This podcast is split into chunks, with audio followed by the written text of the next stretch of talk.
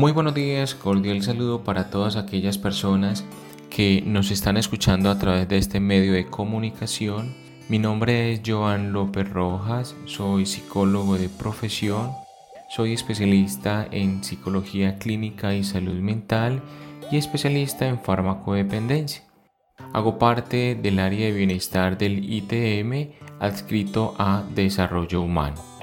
El día de hoy quisiera compartirles un tema que considero que es pertinente y propicio en estos tiempos de cuarentena y quisiera que trabajáramos el día de hoy todo lo que debes saber sobre una conducta suicida. No obstante, debemos tener presente que anualmente cerca de 800.000 personas se quitan la vida y muchas más intentan hacerlo. Cada suicidio es una tragedia que afecta a familias, comunidades y países y tiene efectos duraderos para los allegados del suicida. El suicidio se puede producir a cualquier edad y por ende es importante que tengamos en cuenta estos dos aspectos dentro del suicidio. El primer aspecto es intento de suicidio. Refiere a los comportamientos que no causan la muerte, por ejemplo, intoxicación autoinfligida, lesiones o autoagresiones intencionales. Y conducta suicida hace énfasis en englobar una diversidad de comportamientos como la ideación suicida, planificar el suicidio o intentar el suicidio y cometer un suicidio propiamente dicho. ¿Quiénes están en riesgo de presentar una conducta suicida?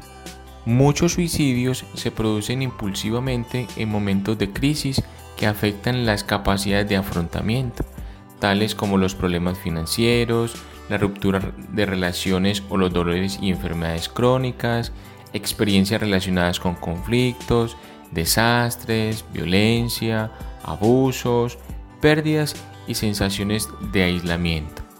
Por otra parte, existen unos grupos que son vulnerables frente a estas conductas suicidas. Entre ellos podemos encontrar refugiados inmigrantes, comunidades indígenas, personas de la comunidad LGTBI, reclusos, situaciones de alto impacto para el ser humano o posiblemente personas que presenten una discapacidad y que a su vez no tengan elementos de afrontamiento o no tengan herramientas que permitan de alguna u otra manera aceptar su condición física o mental. ¿Qué factores pudiesen ser determinantes a la hora de presentar una conducta suicida? La conducta suicida constituye una problemática muy compleja y multifactorial. Intervienen en factores como psicológicos, sociales, biológicos, culturales y ambientales. La prevención del suicidio se basa en la identificación de factores de riesgo y la mitigación de los mismos, pues estos factores aumentan la vulnerabilidad de la persona. Igualmente son importantes los factores protectores, por lo que el fortalecimiento de estos factores también son un objetivo esencial en la prevención del suicidio. Cabe anotar que aunque la conexión entre el suicidio y los trastornos mentales está establecida, el contexto también es indispensable para comprender el riesgo suicida. Dados los múltiples factores que intervienen, las actividades de prevención requieren un enfoque multifactorial como ya anteriormente se enunció, que aborde los diversos grupos de población de riesgo y sus contextos a lo largo de todo el ciclo de la vida. Dentro de aquellos factores de riesgo que hemos enunciado, eh, encontramos como primer factor de riesgo un sistema de salud que genera barreras para obtener acceso a la atención de la misma. La sociedad, donde se presenta acceso a medios utilizables para suicidarse, notificaciones inapropiadas por los medios de difusión y estigmas asociados a comportamientos de búsqueda de ayuda. Comunidad, es decir, desastres, guerras y conflictos, estrés por desplazamientos y aculturación, discriminación, traumas abusos o posibles pandemias. Dentro de esos mismos factores de riesgo podemos encontrar las relaciones, donde se presentan sentidos de aislamiento y falta de apoyo social, conflicto en las relaciones, disputas y pérdidas. El mismo individuo, intento de suicidio anterior, es decir, que presenten trastornos mentales, consumo nocivo de alcohol, pérdida de trabajo y financiero, desesperanza, dolor crónico, antecedentes familiares de suicidio, factores genéticos y biológicos.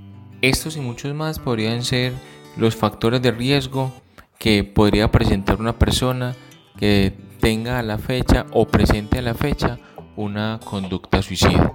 Por otra parte nos encontramos con los factores de protección, los cuales son el fortalecimiento de estos factores que orientan a muchas personas a intervenciones de prevención. Encontramos relaciones personales sólidas, pueden tener gran influencia y ser una fuente significativa de apoyo social, emocional y financiero. Las relaciones son especialmente protectoras para adolescentes y personas mayores. También se ha visto que este factor de apoyo disminuye el riesgo de suicidio asociado a traumas en la infancia. Otro de los factores de protección son las creencias religiosas o espirituales. El valor protector de la religión y la espiritualidad está en relación al acceso a una comunidad socialmente cohesiva que comparte un conjunto de valores, pero también hay que tener en cuenta que depende de los contextos culturales. Otro de los factores de protección son las estrategias prácticas de afrontamiento y bienestar. La estabilidad emocional, el optimismo y una identidad personal desarrollada ayudan a hacer frente a las dificultades de la vida y mitigan la repercusión de las adversidades. Estos son pues uno de los, estos son pues uno de los grandes factores protectores que podemos fortalecer en estos tiempos de, de cuarentena que pueden de alguna u otra manera fortalecer esas conductas suicidas. Ahora quisiera compartir con todas aquellas personas que nos están escuchando algunos mitos sobre la conducta suicida que se pueden presentar en la mayoría de la población y que es bueno a través de este medio clarificar algunos de estos. Por ejemplo, hay preguntas por parte de personas que refieren que quienes hablan del suicidio no tienen la intención de cometerlo. Pues bien, quien habla de suicidio puede estar pidiendo ayuda o apoyo. Algunas personas que contemplan el suicidio presentan ansiedad, depresión y desesperanza y pueden considerar que carecen de otra opción. Otro de los mitos es la mayoría de los suicidios suceden repentinamente sin advertencia previa. Pues bien, la mayoría de los suicidios han ido precedidos de signos de advertencia verbal o conductual. Es importante conocer los signos de advertencia y tenerlos presentes. Otro de los mitos es, la persona suicida está, está decidido a morir. Pues bien, las personas suicidas suelen ser ambivalentes cerca de la vida o la muerte. El acceso al apoyo emocional en el momento propicio puede prevenir el suicidio. Otra de las preguntas que se realiza como mito es, quien haya presentado una conducta suicida alguna vez nunca dejará de hacerlo. Pues bien, el mayor riesgo de suicidio suele ser a corto plazo y específico, según la situación. Las ideas suicidas pueden regresar pero no son permanentes. Otra de las preguntas es, ¿solo las personas con trastornos mentales son suicidas? Muchas personas que vienen con trastornos mentales no están afectadas por el comportamiento suicida y no todas las personas que se quitan la vida tienen un trastorno mental. Una última de las preguntas que se presenta con alta frecuencia es, ¿hablar de suicidio es una mala idea y puede interpretarse como estímulo? Dado el estigma, la mayoría de las personas que contemplan el suicidio no saben con quién hablar. Hablar abiertamente puede dar otras opciones o tiempo para reflexionar, previniendo así el suicidio.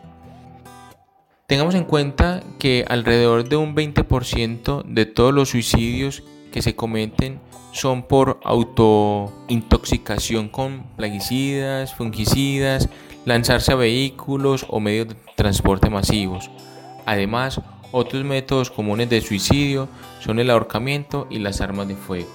Lo que anteriormente acabo de anunciar son todos aquellos métodos que utilizan aquellas personas que han contemplado el suicidio o que definitivamente ya desean suicidarse.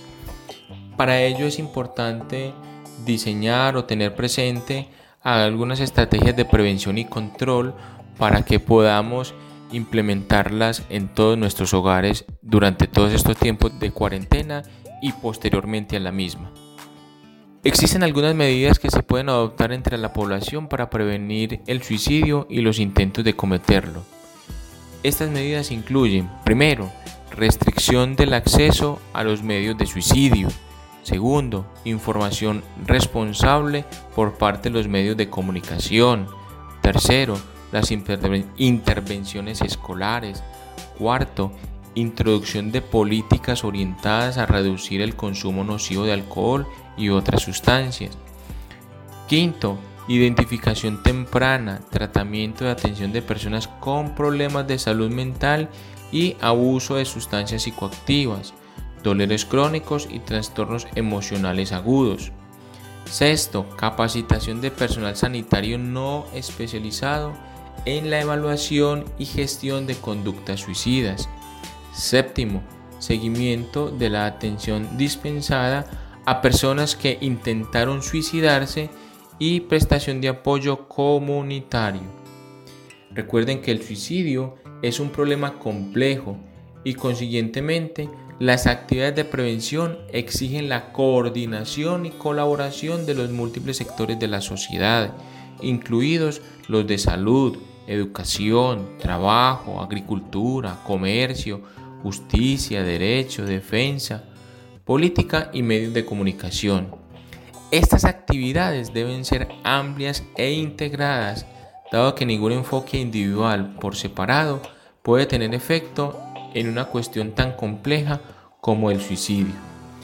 Y recuerda, queridos oyentes, que si presentan situaciones puntuales, específicas, o si quieren ahondar en la ampliación de esta información y posiblemente algunas otras conductas suicidas eh, o intentos suicidas, eh, recuerden que pueden contactarnos a través de teescucho.itm.edu.co o a través del teléfono WhatsApp 313-6661-0457.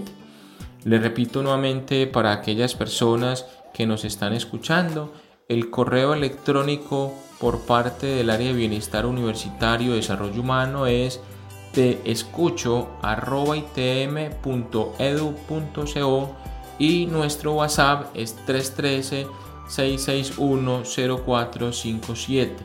Recuerda que a través de estos dos medios de comunicación nos puedes contactar para ampliar la anterior información o si presentas alguna otra inquietud o sugerencia, también allí podrás escribirnos o podrás contactarnos de manera telefónica. Y recuerda, la institución ITM está siempre, siempre con una actitud dispuesta a quererte ayudar durante todos estos tiempos de cuarentena. No olvides, respira siempre ITM.